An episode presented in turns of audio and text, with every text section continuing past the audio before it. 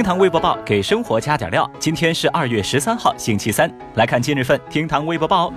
日前，人气剧集《知否知否，应是绿肥红瘦》本来呢是在十二号晚上要迎来大结局，但是播出该剧的湖南卫视搞了一出套播新剧集的骚操作，把微博网友们给气炸了。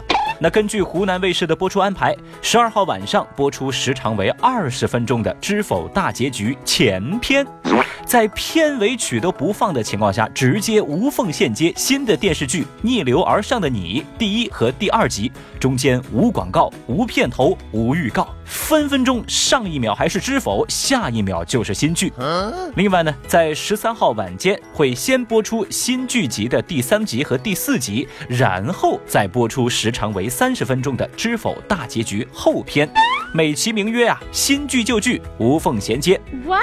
在网友们愤怒的声讨当中啊，又传来最新的消息说，十三号晚上《知否》下半集的大结局呢，将会提档到八点播出。气到变形的网友们纷纷在微博上对湖南卫视口诛笔伐，也有人表示啊，从《回家的诱惑》《陆贞传奇》《花千骨》一直到《楚乔传》等等等等热播剧集啊，每个剧的大结局都是这样的待遇。这不过是湖南卫视的惯常操作而已，大家应该习惯了吧？说实话，湖南卫视的套路真的太深了啊！这副吃相呢，把我给震惊到了，坑爹呀！十一号，福布斯报道说，曾经计划将人类送上火星的 Mars One 公司，已经在一月十五号宣布破产。这家公司啊，在二零一二年是开启了所谓的火星移民计划，计划在二零二三年要在火星上建立永久的殖民地，让人类移居到火星。但是呢，这个计划一直受到一些媒体和学者的质疑，他们认为呢，这可能是一场商业骗局。有资料就显示，截止到二零一五年，已经有一万多中国用户支付了五到七十五美元不等的报名费，估计呢这些钱已经打水漂了。不少微博网友也调侃说：“哎呀，这是不是意味着《流浪地球》计划即将提上日程啊？” 当然了，认真的讲，大家一致认为这个呀就是一场骗局，给钱的人就算是交智商税喽。所以说啊，贫穷使我冷静。在此啊，厅堂微博报再次温馨提示：方案千万条，靠谱第一条，操作不规范，亲人两行泪啊！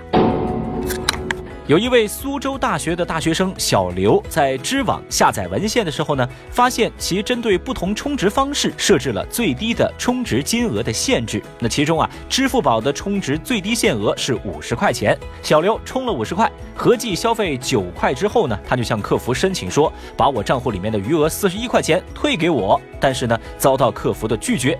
于是啊，小刘把中国知网的运营商是告上了法院。法院最终判决，中国知网的充值中心关于最低充值额的限制的规定啊是无效的。不过呢，根据媒体报道说，十一号登录中国知网充值中心，发现最低的充值限额依然存在。消息一出，微博网友们火速围观，有人感慨：不要去惹学法律的大学生啊！小雨亲测，截止到十二号晚间，知网的充值通道除了那个中国移动的充值入口，其他的支付方式仍然是五十块钱的最低充值门槛。也就是说，法院判决的这项无效规定到现在都还没有整改和取消。这不禁啊让我陷入了沉思：这个热搜话题难道是来自某个演员的反击吗？呃，开个玩笑啊，我呢只是有一个疑问，为什么在知网下载相关的文章文献需要给知网付费，但是文章的作者却不能分成呢？这个问题啊，不知道您又有没有答案呢？评论区来给咱聊聊呗。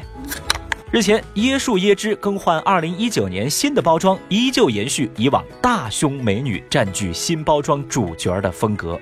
这些年啊，椰树椰汁的广告，有人说尺度越来越大了。而最近啊，他们又把最新的产品的文案定性为丰胸神器，但是遭到网友质疑这是虚假宣传。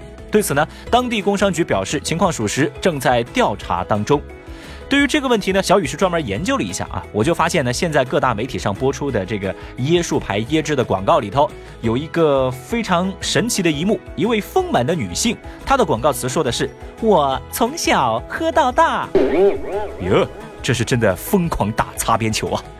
不过呢，我觉得这个热搜话题有可能是这个椰树椰汁的阴谋。你看看啊，现在呢，椰树椰汁以丰胸作为卖点，它到底是不是虚假宣传啊？这得看实际的效果，对吧？那如果要看实际的效果，咱不得买这个来喝吗？套路真的很深呐。厅堂微博报，下期节目接着聊。本节目由喜马拉雅 FM 独家播出。